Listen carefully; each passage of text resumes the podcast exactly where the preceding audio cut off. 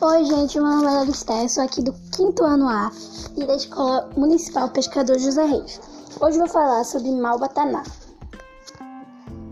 Malbataiá, José Júlio César de Melo e Souza, mais conhecido como Malbataiá, foi um professor, educador, pedagogo, conferencial de matemática e escritor do medicina brasileiro.